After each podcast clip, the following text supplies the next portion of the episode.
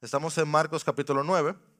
Nos toca hablar de uno de los dichos duros de Jesús. Y antes de llevarles al versículo, déjenme recordarles que quien nos va a hablar hoy es el amoroso, glorioso, majestuoso Señor del universo, cuyo corazón es manso y humilde, quien sabe que hay temas, que hay asuntos del cual el paño tibio sirve para nada en lo absoluto. Él sabe que necesitamos escuchar estas cosas y dice, se las voy a decir como deben oírla, de buena manera. Y además, lo que lo complica todavía más, mejor dicho, lo que lo hace, ¿cómo se dice? Lo que sella el pomo, ¿así se dice? Lo que tapa el pomo. Ah, pues sella funciona también. Lo que tapa el pomo es que cuando lo dice, con la autoridad que lo dice, nos sacude. Y gloria a Dios por eso, porque a veces necesitamos ser sacudidos. Estamos en Marcos capítulo 9, versículos 42 al 50. Si tienes una NBLA, es la página 1031. Yo he titulado este sermón Sal del infierno. Y por la gracia de Dios, esta es la palabra de Dios.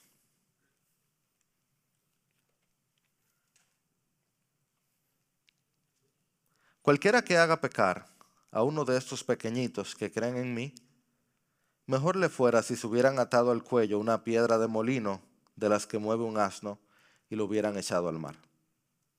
Si tu mano te es ocasión de pecar, córtala.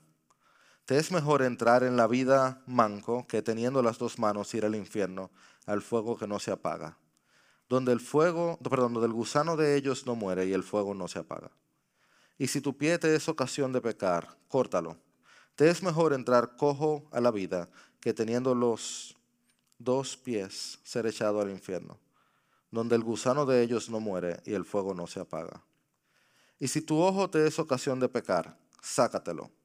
Te es mejor entrar al reino de Dios con un solo ojo que teniendo dos ojos ser echado al infierno, donde el gusano de ellos no muere y el fuego no se apaga porque todos serán salados con fuego.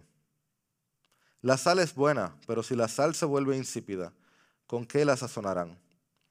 Tengan sal en ustedes y estén en paz los unos con los otros. Que el Señor bendiga su palabra. Dios bendice también a tu pueblo pudiendo escuchar tu verdad. Ayúdanos a oírte a ti a través de tu Espíritu, porque oramos a través de tu Hijo. Es en su nombre, para tu gloria, Dios.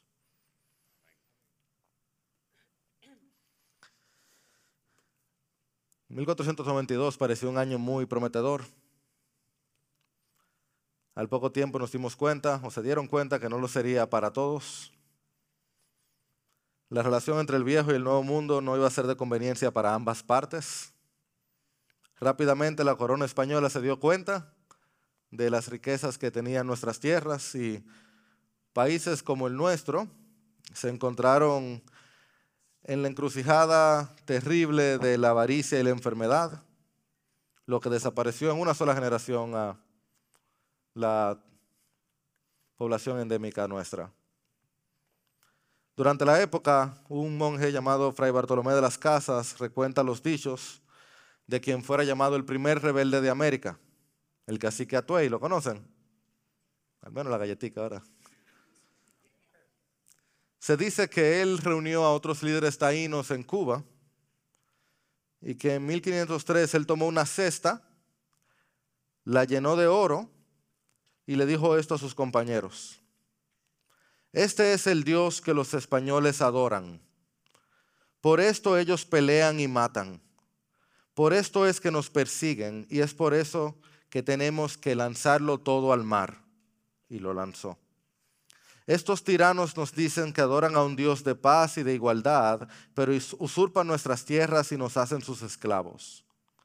Ellos nos hablan de un alma inmortal y de sus recompensas y castigos eternos, pero roban nuestras pertenencias, seducen a nuestras mujeres y violan a nuestras hijas.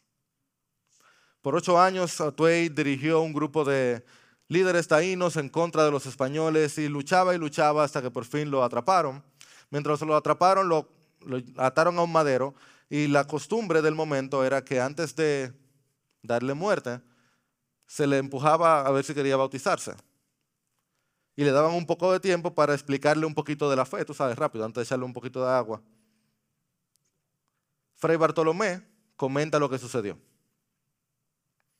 Mientras estaba atado a un palo, un religioso le decía algunas cosas de nuestra fe, en ese tiempito que le daban los verdugos, y que si quería creer aquello que le decían, él iría al cielo donde había gloria y eterno descanso, y que si no, iría al infierno a padecer perpetuos tormentos y penas. Atuey, pensando un poco, preguntó al religioso si los españoles cristianos iban al cielo. Cuando le dijeron que sí, el cacique, sin más pensar, respondió que prefería ir al infierno para no estar con gente tan cruel. Bartolomé cierra esta carta diciendo, esta es la fama y honra que Dios de nuestra fe ha ganado con los cristianos que han ido a las Indias.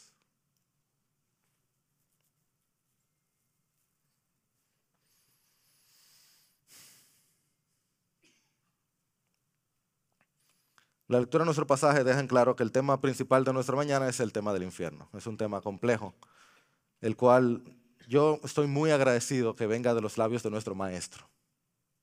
Muchos lo han dicho ya, la razón principal por la que estamos agradecidos que sea Cristo la persona en la Biblia que más ha hablado del infierno, es porque cualquiera de nosotros, si dicen fue Pablo el que habló del infierno o fue Isaías, hubiera dicho, bueno, pero hay que ver qué dice Jesús. Pero al ser Jesús el que más habló del infierno, pues no hay a quien apelar. No hay a quien acudir.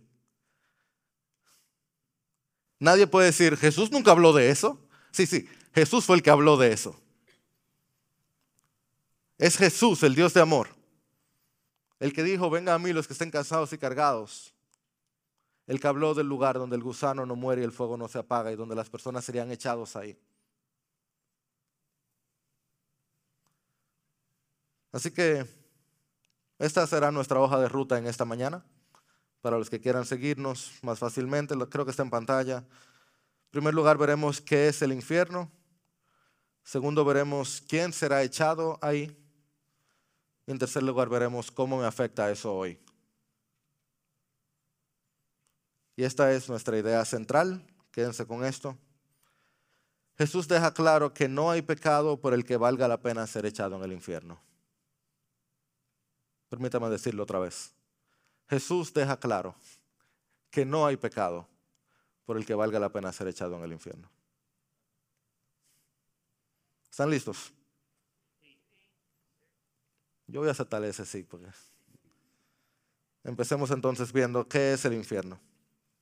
Leamos otra vez brevemente. Acompáñame si la tienes ahí. Verso 43. Si tu mano te es ocasión de pecar, córtala. Te es mejor entrar en la vida manco que teniendo las dos manos ir al infierno, al fuego que no se apaga. 45. Tu pie te es ocasión de caer o pecar, córtalo es mejor entrar cojo a la vida que teniendo los dos pies ser echado al infierno. 47. Si tu ojo te es ocasión de pecar o caer, sácatelo. Te es mejor entrar al reino de Dios. Nótelo, reino de Dios aquí, con un solo ojo, que teniendo los dos ojos ser echado al infierno, donde el gusano de ellos no muere y el fuego no se apaga. Voy a iniciar diciéndole esto porque es muy importante y es una Ah, ¿cómo se dice? Como algo que la gente constantemente dice, una queja. Es muy posible que Cristo esté usando el lenguaje metafórico aquí. Muy posible. El lenguaje del infierno es muy probable que sea un lenguaje metafórico. Voy a abundar en eso más adelante, pero no estoy hablando solo de cortar brazos y cortar pies en la lucha contra el pecado. A lo largo de la historia de la iglesia, muchos, incluyendo quien les habla, creemos que Cristo no está hablando del lugar como del infierno como un lugar de fuego y gusanos literales. Con toda probabilidad, esa es mi convicción, Cristo está hablando de un lugar metafórico. Como esas dos, hay más metáforas en la Biblia que hablan de un castigo eterno, diferentes a estas, que si las juntas no pareciera ser que hace sentido. Por ejemplo, hay una oscuridad eterna, pero si hay fuego eterno, ¿cómo hay oscuridad y fuego? ¿Verdad? El fuego alumbra, entonces no funcionan.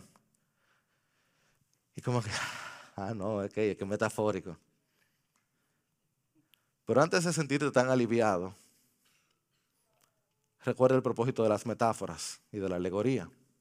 Lo que hacemos con las metáforas es que nos ayudan a describir lo indescriptible.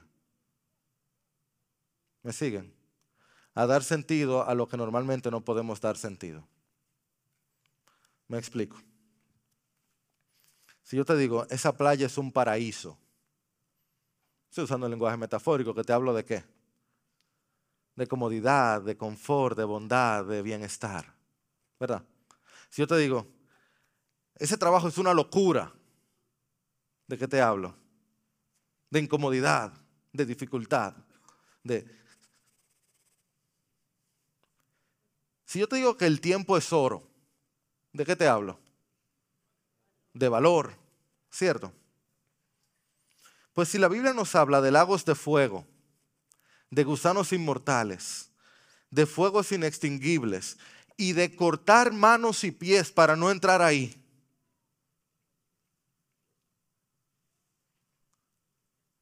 es que la realidad que nos está describiendo es indescriptiblemente más severa.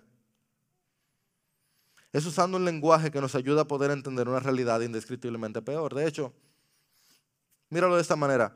¿Qué tan desesperado tú crees que tú estás para arrancarte tu propio ojo? ¿En qué situación de desesperanza tal tú estás que tú terminarías cortando tu propio brazo con tal de no ser echado ahí?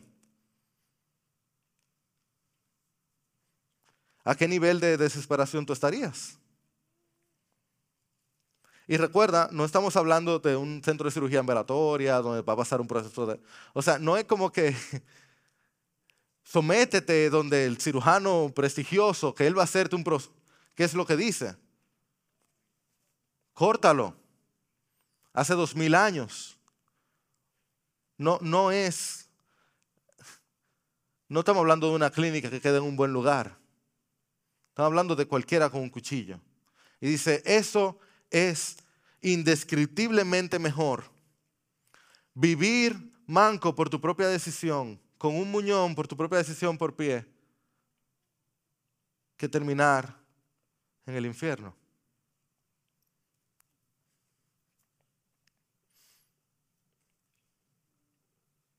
Señor, ayúdanos a entender. Mira, la misma palabra tiene una pista. ¿Tienes tu Biblia ahí? Dice el verso 43, si la tienes.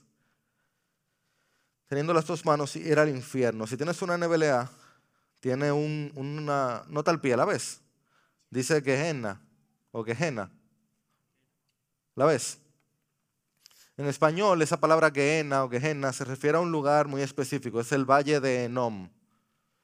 El Valle de Enom es un lugar infame, es un lugar que todo el mundo en Israel conocía. ¿Ok? Ustedes lo van a conocer ahora, creo que no se le va a olvidar. En el pasado, ese era el lugar que uno de los peores reyes de Israel, Asaz, había preparado para que se adoraran dioses falsos.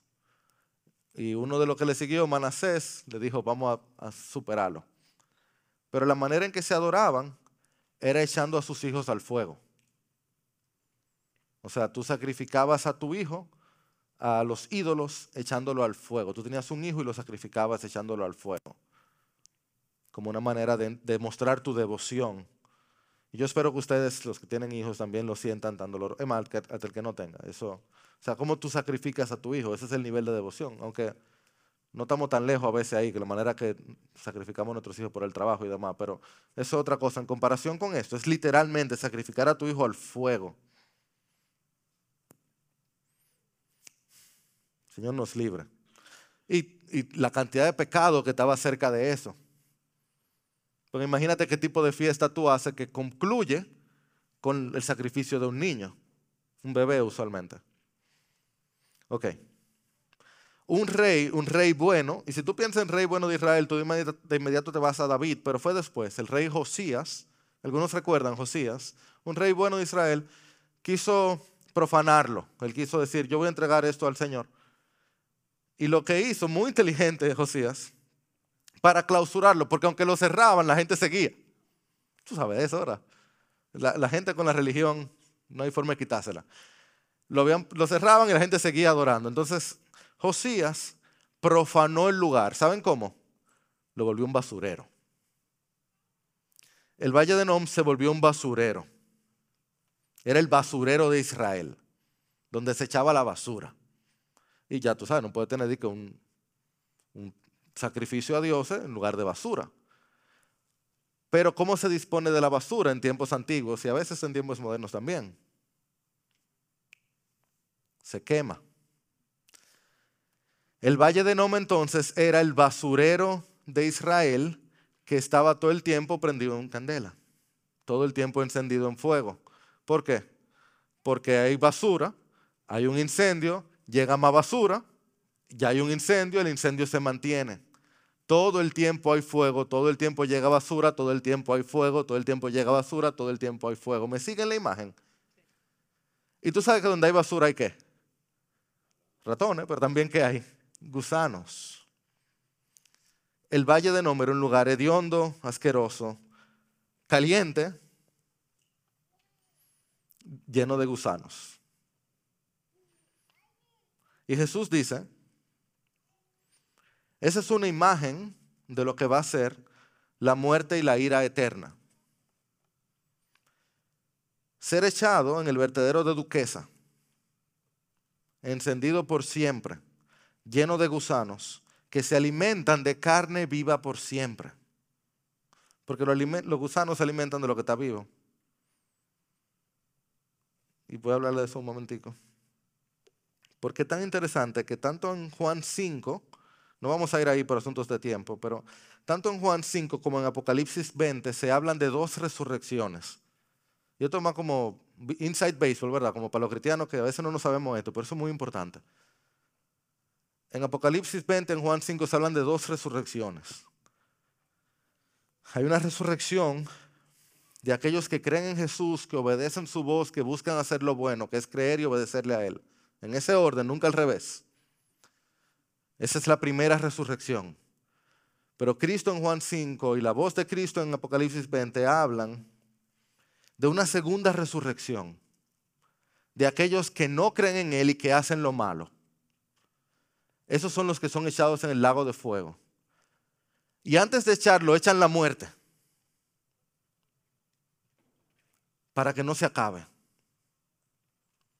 Un segundo cuerpo que pueda soportar el castigo eterno.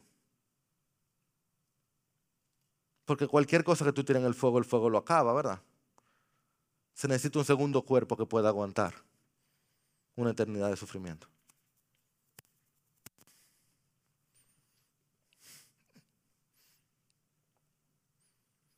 O sea, va a haber un segundo cuerpo que va a poder soportar un fuego que no se apague y gusanos que no mueren. O sea que los que hagan lo malo, los que se nieguen a escuchar la voz de Cristo, van a tener una segunda resurrección también. Para sufrir, pasar un juicio y sufrir castigo eternamente. Señor, ten misericordia.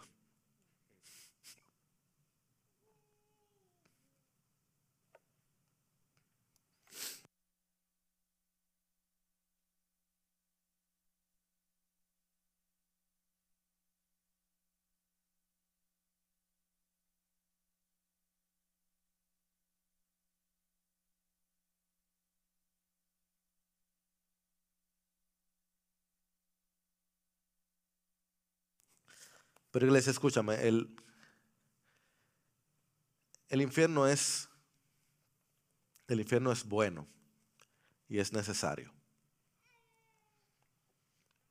El infierno es bueno y es necesario. Te lo digo en fe y te lo digo en realidad. Es bueno porque todo lo que hace Dios es bueno. Siempre. Siempre. Dios no hace nada que no sea bueno. El que habló de eso es el mismo que moriría en la cruz para liberarnos de allí. Pero tú me dejas darte tres razones breves de por qué el infierno es necesario. Sí. Yo creo que dijeron que sí, no lo oí, pero creo que dijeron que sí.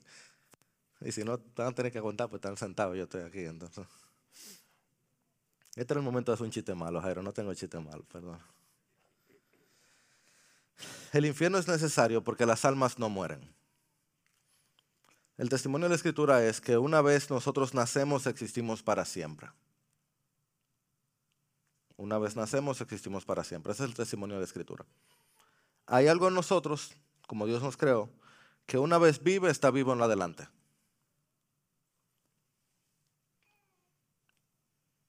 Y por tanto, aquellos que no decidan por la vida tendrán muerte eterna. Una vez vivimos, vivimos en lo adelante. Eso hace el infierno necesario. Y hace esta advertencia necesaria. Es tan perspicaz esto que Cristo está diciendo aquí. Claro, es Cristo. O sea, Cristo sabe lo que, él siempre sabe lo que está diciendo, pero es tan perspicaz. Y, yo creo que aquí es Luis lo dijo, o sea, es Luis lo dijo increíblemente. Miren esto, está en pantalla también. Hay muchas cosas que no son tan importantes si yo voy a vivir 70 u 80 años, pero que son vitalmente importantes si voy a vivir para siempre. Si mi ira o mis celos crecen tan poco a poco en el día a día, tal vez no molesten. Pero ¿qué tal si voy a durar un millón de años? O sea, Cristo te dice, córtate eso, porque tú lo estás viendo hoy aquí, pero tú no sabes dónde esa gangrena va. Nosotros erróneamente pensamos que la gente en el infierno está, sácame de aquí, sácame de aquí. Y hay, en, parte es real, dice ser echado en el infierno, pero en parte, ¿qué te dice a ti que el pecador quiere dejar de pecar una vez en el infierno? A mí me parece fenomenal lo que Lucas 15 muestra cuando habla de el rico y Lázaro, que el rico que está en el infierno o está sufriendo, está mandándole a, a Abraham, está en el infierno, está sufriendo. Y ahí abajo él está diciéndole, hey, Mira, dile a, dile a Lázaro, a, Lázaro, que, dile a Lázaro que vaya donde mis hermanos. Pero entiende tu lugar, no.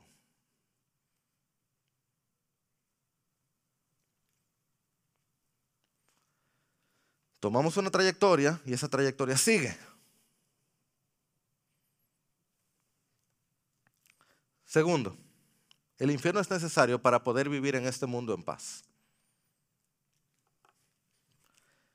Escucha, solamente, y yo le doy gracias a Dios por eso, pero solamente un niño puede ver el mundo y pensar que este mundo es bueno. Que la gente es inocente. Como que la gente es como eminentemente buena. Solamente un niño bien pequeñito.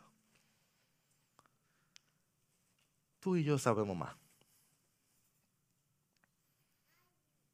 Hay dos guerras mundiales en, en otro tiempo que te dicen que no es así. Escucha esto. Cada 24 segundos hay un crimen violento ocurriendo en el mundo. ¿Cuánto habrán ocurrido en lo que estamos aquí? Un asesinato cada 30 minutos. Una violación cada 4 minutos. Un robo cada minuto y medio. Un asalto cada 40 segundos. Alguien se mete en una casa cada cuatro segundos. Se roban un vehículo cada 40 segundos. Ese es nuestro mundo. Yo no tengo que convencerte de eso, ¿verdad? Tú vives ahí, yo también. Ah, que tienes que mudarte para Suiza. ¿Te busco lo de Suiza? El ser humano es una máquina de maldad y lo sabemos. Nos inventamos formas nuevas de hacer a la gente sufrir.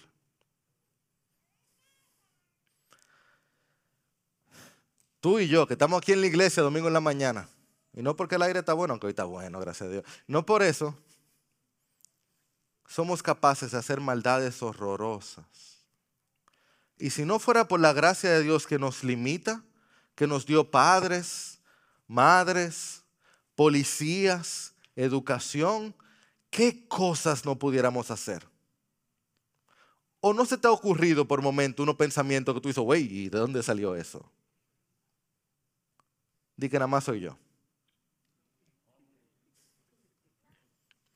Pero hay algunas personas que no tuvieron esos padres y esas madres, que han logrado escapar a esa policía, ¿verdad? Contra ti se han cometido cosas que tú has pasado trabajo en perdonar.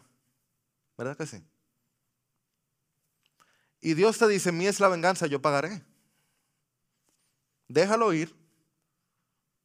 ¿Qué asco este fuego te amontona sobre su cabeza?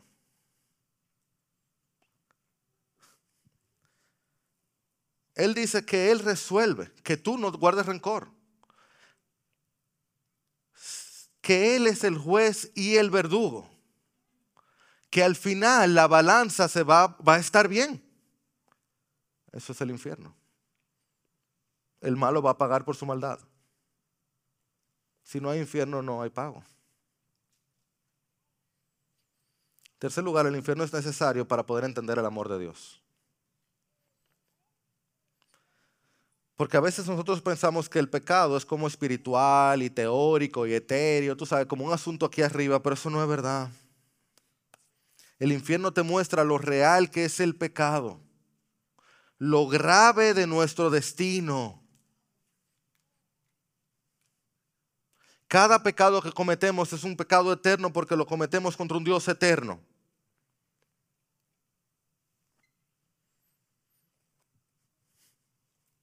Es una deshonra contra el Dios perfecto. Esto es serio. Nosotros pensamos que es una mirada, que es una tocada, que es una caminada. Es un pecado eterno cometido contra un Dios eterno, tres veces santo. Mira como lo decía Jonathan Edwards. Dice, tu maldad te hace tan pesado como el plomo, tendiendo hacia abajo con gran peso y presión hacia el infierno. Y si Dios te dejara ir, de inmediato te hundirías y descenderías hacia el abismo sin fondo. Y todo tu esfuerzo, todo tu cuidado, toda tu prudencia, tu mejor artificio y rectitud no pudiera sostenerte y sacarte del infierno, así como no pudiera una telaraña detener una roca.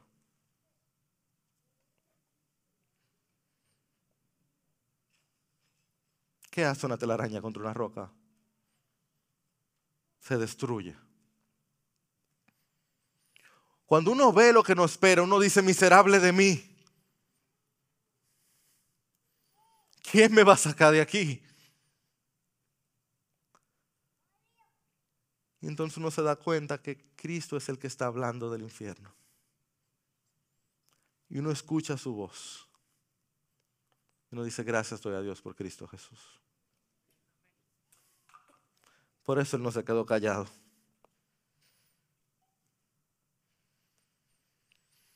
Entonces, ¿quién será echado allí? Él dice en el versículo 43, entren mancos a la vida. Versículo 45, él dice, entren cojos a la vida. Y dice en el versículo 47, entren con un solo ojo al reino de Dios. O sea que Cristo está diciendo, hey, vengan. ¿Lo vieron? Él nos está diciendo, vengan, que los otros van a ser echados. Vengan.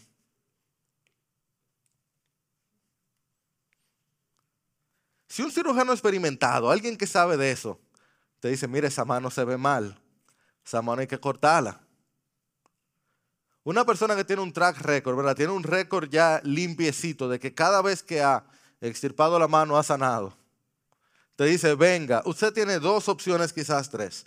Opción número uno, amputa la mano, salva la vida. Opción número dos, no hace caso, se queda con su mano, pierde su vida.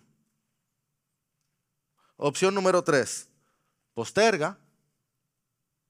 Dice, no, yo voy a busca otra opinión le da vuelta al asunto, pierde el brazo entero, vuelve donde el cirujano, quizás salve su vida, le va peor. Queda con la cicatriz un poquito más grande.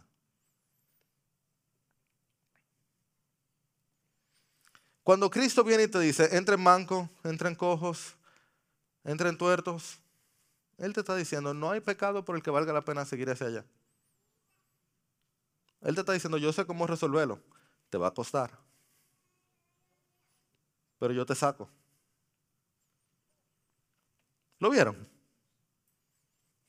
Hay salida. Te va a costar.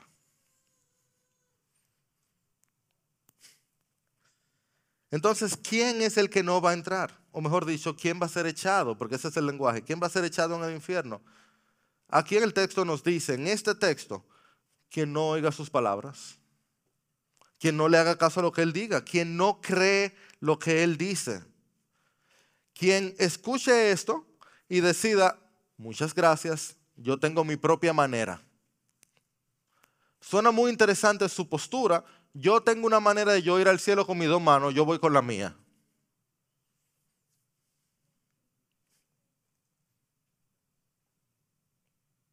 Pastor, pero es que Jesús es muy difícil. Hermano, yo te aseguro que es más fácil que ir al infierno. Eso es lo que él dice. Decía Matthew Henry, es mejor sufrir todo posible dolor, dificultad y autonegación aquí y ser feliz por siempre en la eternidad que disfrutar todo tipo de placeres temporales por una temporada y ser miserables para siempre.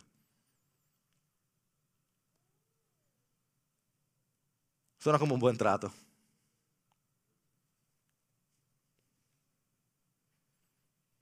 Entonces yo te pregunto, ¿a qué te está llamando Jesús a dejar? ¿Cuál es tu mano? ¿Cuál es tu pie? ¿Cuál es tu ojo? ¿Qué es lo que tienes que dejar para seguirlo? ¿Qué tienes que creer? ¿A quién tienes que creer? ¿Qué tienes que dejar de creer? Yo te voy a decir, es muy probable que ya tú lo tienes en la mente. Es muy posible que ya tú lo tienes aquí. Tú no necesitas esa consejería que tú estás pensando, quizás sí, está bien, te podemos ayudar, pero es muy probable que ya tú lo tienes en la mente. La consejería te vamos a decir que busque el cuchillo. Córtalo. Sácatelo. Déjalo y créele. Sal del infierno. No hay pecado por el que valga la pena ser echado en el infierno. Con toda probabilidad, eso que te está pareciendo más o menos agradable, pero que no te llena porque es basura, te está robando de la vida eterna. Está calientico, sí, es verdad que está calientico. Muy calientico. Y salado, pero es basura. Y te llena y te da indigestión y vuelves y lo comes y vuelve y te indigesta. Y terminas enfermo. Córtalo, sácalo, bótalo y ve donde Jesús. Lo que sea que estás manteniendo que te aleja del Señor te está dando cangrena. Tú tienes una cobra de mascota muy bonita que te va a morder, te va a ahorcar, te va a matar. A ti y a los tuyos.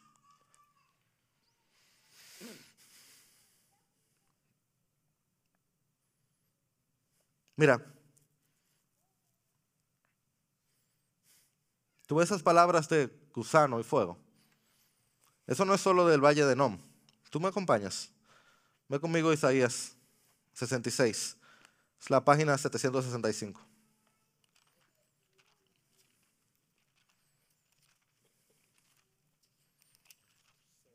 Las últimas palabras del profeta Isaías.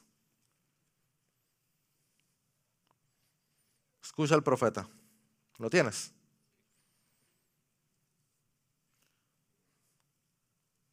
Y cuando salgan, verán los cadáveres de los hombres que se qué. Si escuchas hoy su voz, no endurezcas tu corazón.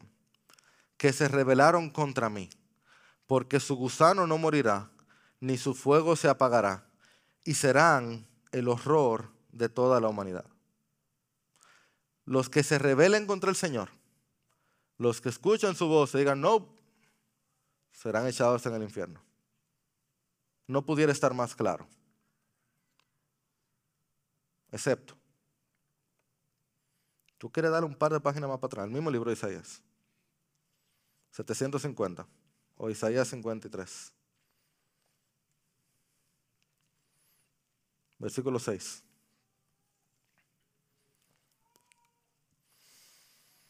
Versículo 6, todos nosotros nos descarriamos como ovejas. Todos nosotros nos apartamos cada cual por su camino. Pero el Señor hizo que cayera sobre él la iniquidad.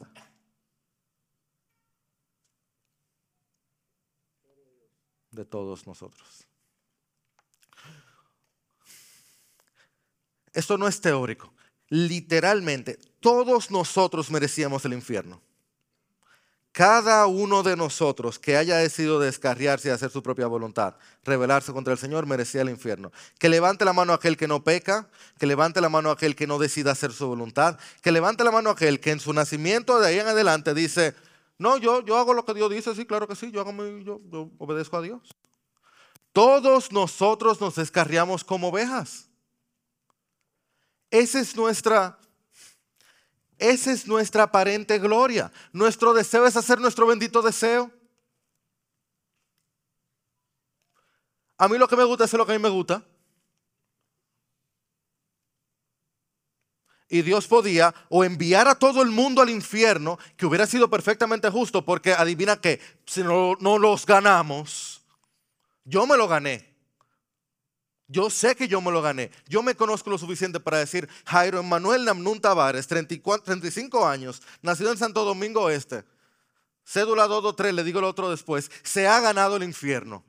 Pero aquí dice, el castigo de, su, de mi paz cayó sobre él.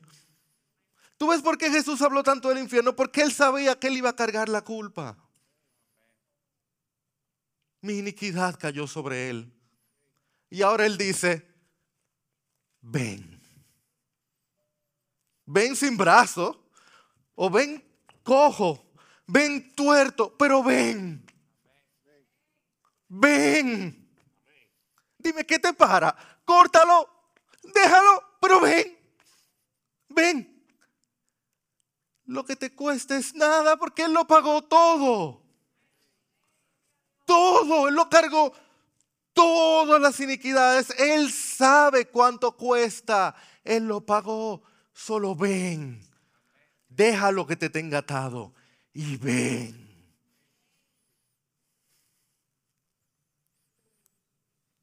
Gracias Jesús.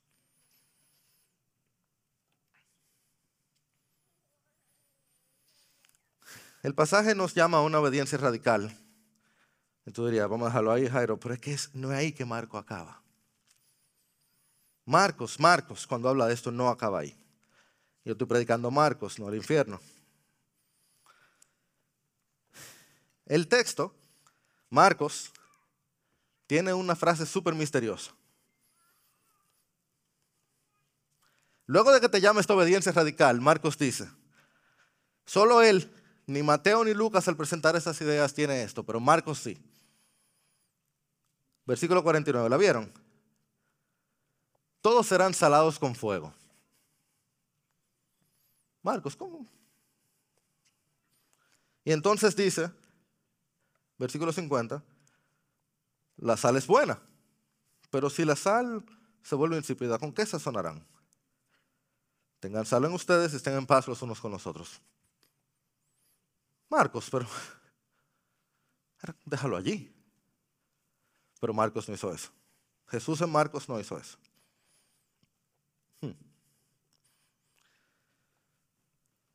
Los discípulos, con toda probabilidad, lo entendieron de una vez. Y es que en el Antiguo Testamento, principalmente en Levítico 2, pero a lo largo del Antiguo Testamento se habla de que los sacrificios a Dios se hacían con sal. Si tú vas leyendo el Antiguo Testamento, te vas a encontrar por lo menos tres o cuatro ocasiones donde hasta se habla del pacto de sal. Porque los sacrificios a Dios, los sacrificios especiales a Dios debían sazonarse con sal. Ay, la Biblia la Biblia. Jesús dice ahora que todos vamos a ser salados con fuego. Todos. O sea que el fuego nos va a afectar a todos. ¿Verdad que sí? El Nuevo Testamento nos enseña que los sacrificios a Dios, ¿cuáles son? Lo evangélico, que salgan, ahorita es un momento de brillar. No, no se vayan al Apocalipsis.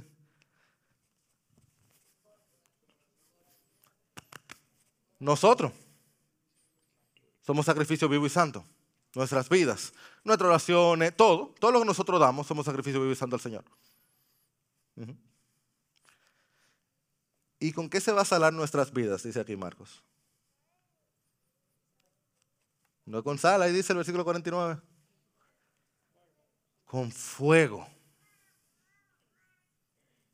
Ustedes me acompañan. Primera de Pedro, capítulo 1, por favor. Vamos a leer el, es la página 1249. Hoy en la clase de deleite, yo le digo, díganme su versículo favorito. La clase de hermenéutica, de cómo leer mejor la Biblia.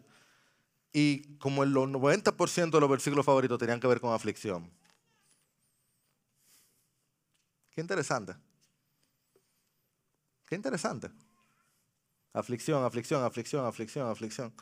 Mira lo que dice Primera de Pedro, versículo 5 al 7, página 1249. Oye, mediante la fe, porque creemos, ustedes son protegidos por el poder de Dios para la salvación que está preparada para ser revelada en el último tiempo. En español dominicano, por la fe son librados del fuego del infierno.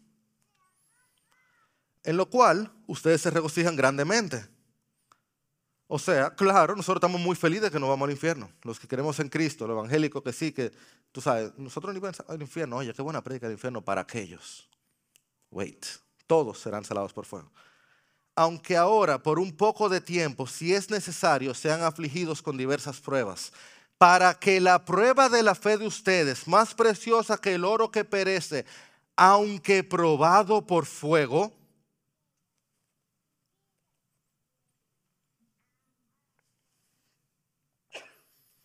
Ah, ¿verdad? Que Marco en la memoria de Pedro.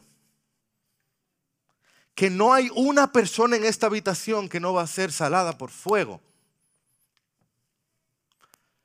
Que el fuego no es nada más para aquello.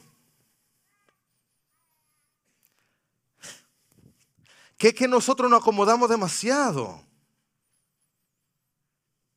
Nos acomodamos muchísimo muchísimo y nos acomodamos y fácilmente nos mundanalizamos y al mundanalizarnos nos olvidamos de nuestro Señor. Y nos olvidamos de la vida, de la vida verdadera, de la vida eterna. Y decimos, no, esa mano no está tan mal. Está bien. Sí, está negra, sí, mira las uñas, pero está, está bien. Eso es sucio. Y pensamos que ese tema de vida eterna, eso es para ellos. Yo disfruto mi vida ahora el oro y las mujeres o los hombres, la vanidad, lo que sea ahora. Llenamos nuestras cestas de oro, nos olvidamos de cómo tratamos a los demás, pecamos con nuestras manos, pies, ojos y no pensamos en consecuencias, que el fuego es para ellos. Y los que no leen la Biblia, pero nos leen a nosotros, dicen, yo no quiero ir al cielo donde ellos están. Esos son los cristianos. Me hablan de un alma inmortal, pero anhelan esta tierra y lujurian hasta que matan o se mueren. Yo no quiero eso. Y tienen razón. Y el Señor dice, están insípidos. Son sal que no sirve, no preserva, no sala.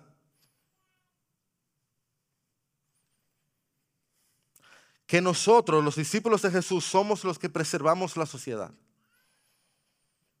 Somos los que avisamos del ardor del fuego. Vivamos como que el infierno es real, porque lo es. Ay, que me da vergüencita hablar de Jesús. ¿Tú entendiste el calor del fuego del infierno de los gusanos que no mueren? Vergüenza.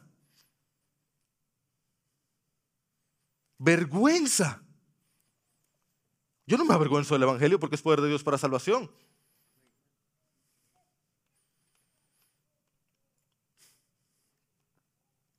Nosotros somos la sal que anuncia sal del infierno. Marcos dice aquí que en vez de pleito y contienda de reino humano y de quién se lleva gloria y si aquel hizo milagro, tengan paz uno con otro y salen. Sean sal. Córtense mano en vez de estar viendo al otro. Luchen con su pecado, dice Marcos. Dice Jesús, luchen con su pecado. Que la fama y honra de nuestra fe, la razón de nuestras vidas es ser una iglesia, un pueblo que ame, que alabe y que anuncie al Dios que dio su propia vida para librarnos de la muerte eterna. Bendito sea el nombre de nuestro Señor. Jesús, tú eres el digno. Tú eres el bueno. Todo lo que tú haces es bueno. Todo. Si alguien entiende el peso de nuestras almas y el valor de nuestras vidas, eres tú. Porque tú lo cargaste en el madero. Y nosotros, Señor, yo te ruego por mi propia vida que tú me perdones por lo ligero que yo he tomado el pecado en mi propia vida. Perdóname. Yo te pido que tú me perdones por cuanto yo me he callado tu evangelio que saca del infierno. Señor, si hubiera en mí una pasión, si, tú pusieras en esta iglesia una pasión por anunciar tu verdad, no por buscar puestos, no por buscar nada aquí, Señor, porque tu reino venga, por anunciar tu gracia, por anunciar tu verdad, por ver una iglesia que se levante a anunciar a Cristo Jesús el Rey, que descendió del trono para salvarnos. Ese eres tú, Señor. Y a ti te damos gloria y honra. En tu bendito nombre. Amén.